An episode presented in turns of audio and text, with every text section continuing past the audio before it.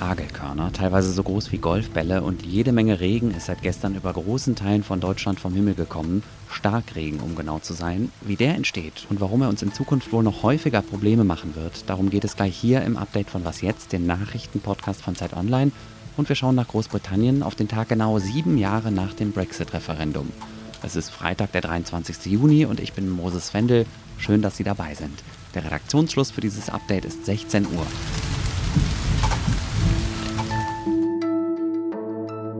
In weiten Teilen Deutschlands hat es seit gestern heftig geregnet, gestürmt und gewittert. Auch hier in Berlin vor meinem Studiofenster kommt jetzt gerade wieder einiges runter. Am meisten geregnet hat es in Nordrhein-Westfalen, sagt der Deutsche Wetterdienst. Die beeindruckendsten Bilder kamen aber eher aus Nordhessen. Auf einem Video auf Twitter habe ich komplett überflutete Straßen rund um den Bahnhof Kassel-Wilhelmshöhe gesehen und ich musste sofort wieder an die Flutkatastrophe im Ahrtal vor knapp zwei Jahren denken. Verglichen mit damals waren die Folgen gestern aber zum Glück überschaubar.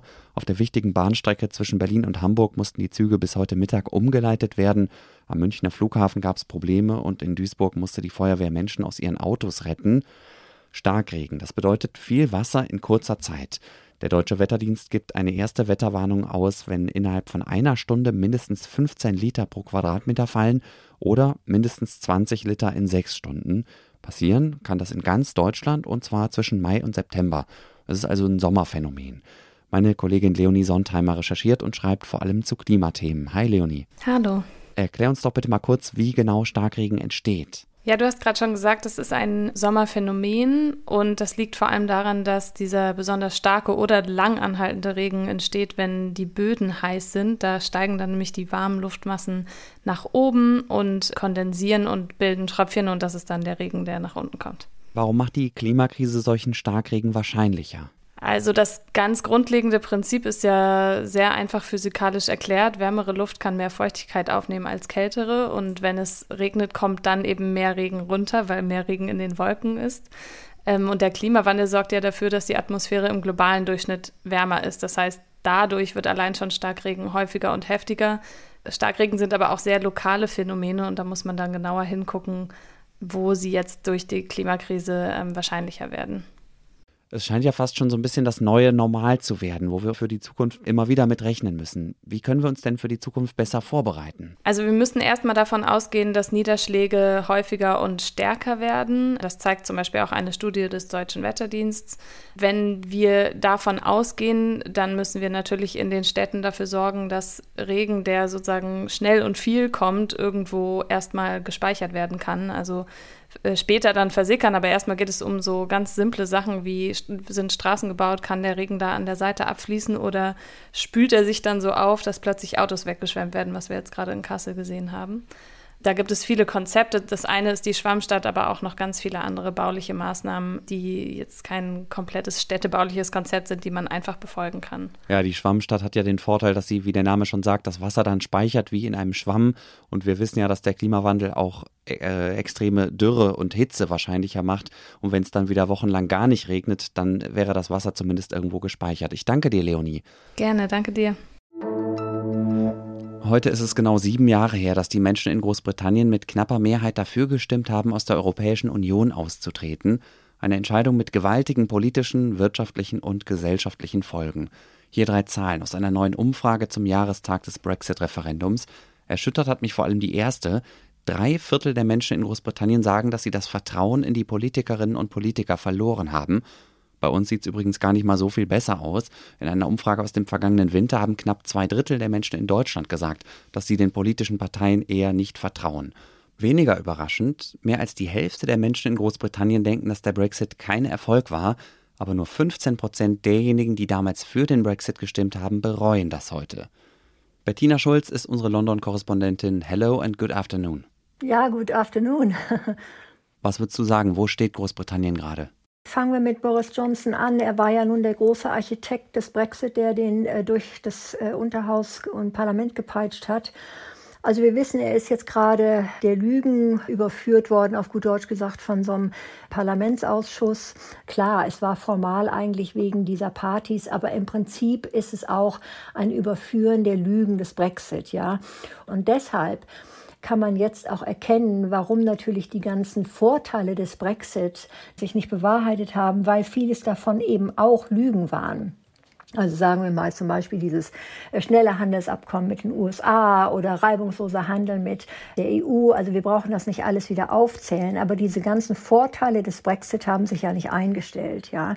Aber was bedeutet das jetzt für das Land? Großbritannien zieht Lehren aus dieser chaotischen Zeit von Boris Johnson. Also es ist ganz klar, dass man sieht, dass seine Zeit praktisch eine Warnung eigentlich nur sein kann an die nächsten Premierminister. Ihm wird vorgeworfen, ja, dass er praktisch aus seinem Kampagnenstil nie rausgekommen ist und seine Kampagne nie in wirkliches Regieren überführt hat. Er hat unglaublich viele Dinge bombastisch angekündigt, die aber dann nie vollendet wurden. Und zwar hatte das nicht immer nur was mit dem Brexit zu tun, sondern auch andere Programme, die er angekündigt hat. Sozialreformen sind angegriffen worden, aber nie beendet worden. Von daher haben wir hier eigentlich eine traurige Bilanz dieser Zeit von Boris Johnson. Ganz kurz vielleicht noch, wie blickst du dann jetzt in die nähere Zukunft der britischen Demokratie? Also eigentlich war ich jetzt sehr erleichtert, als dieser Untersuchungsausschuss vom Parlament öffentlich im Parlament halt dargelegt hat, wie stark Boris Johnson gelogen hat. Für mich war das wichtig, weil es gezeigt hat, dass letztendlich hier die Demokratie sich heilen kann, dass man, dass, dass, dass die Wahrheit gesagt werden darf und dass es wichtig ist und dass damit die Demokratie, die von Boris Johnson so unterminiert und angegriffen wurde, sich letztendlich durchsetzt. Und ich finde, das ist wirklich ein positives Zeichen. Was daraus kommt jetzt langfristig, das müssen wir sehen. Danke dir, Bettina. Ja, alles Gute nach Berlin. Und einen ausführlichen Text von ihr finden Sie heute im Laufe des Abends dann auf Zeit Online.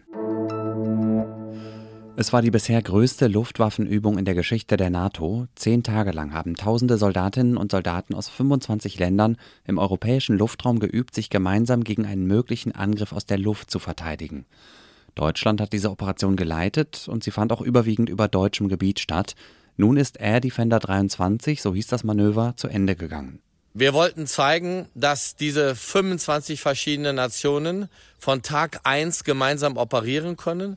Ingo Gerhardt ist das, Luftwaffeninspekteur der Bundeswehr, der sagt, dass die Übung reibungslos verlaufen sei. Das war ein wichtiges Zeichen auch an unsere Partner, dass wir gerade in diesen Zeiten Verantwortung übernehmen können. Und ja, wir können es. Lob für die Übung kam von den NATO-Partnern und aus der Opposition.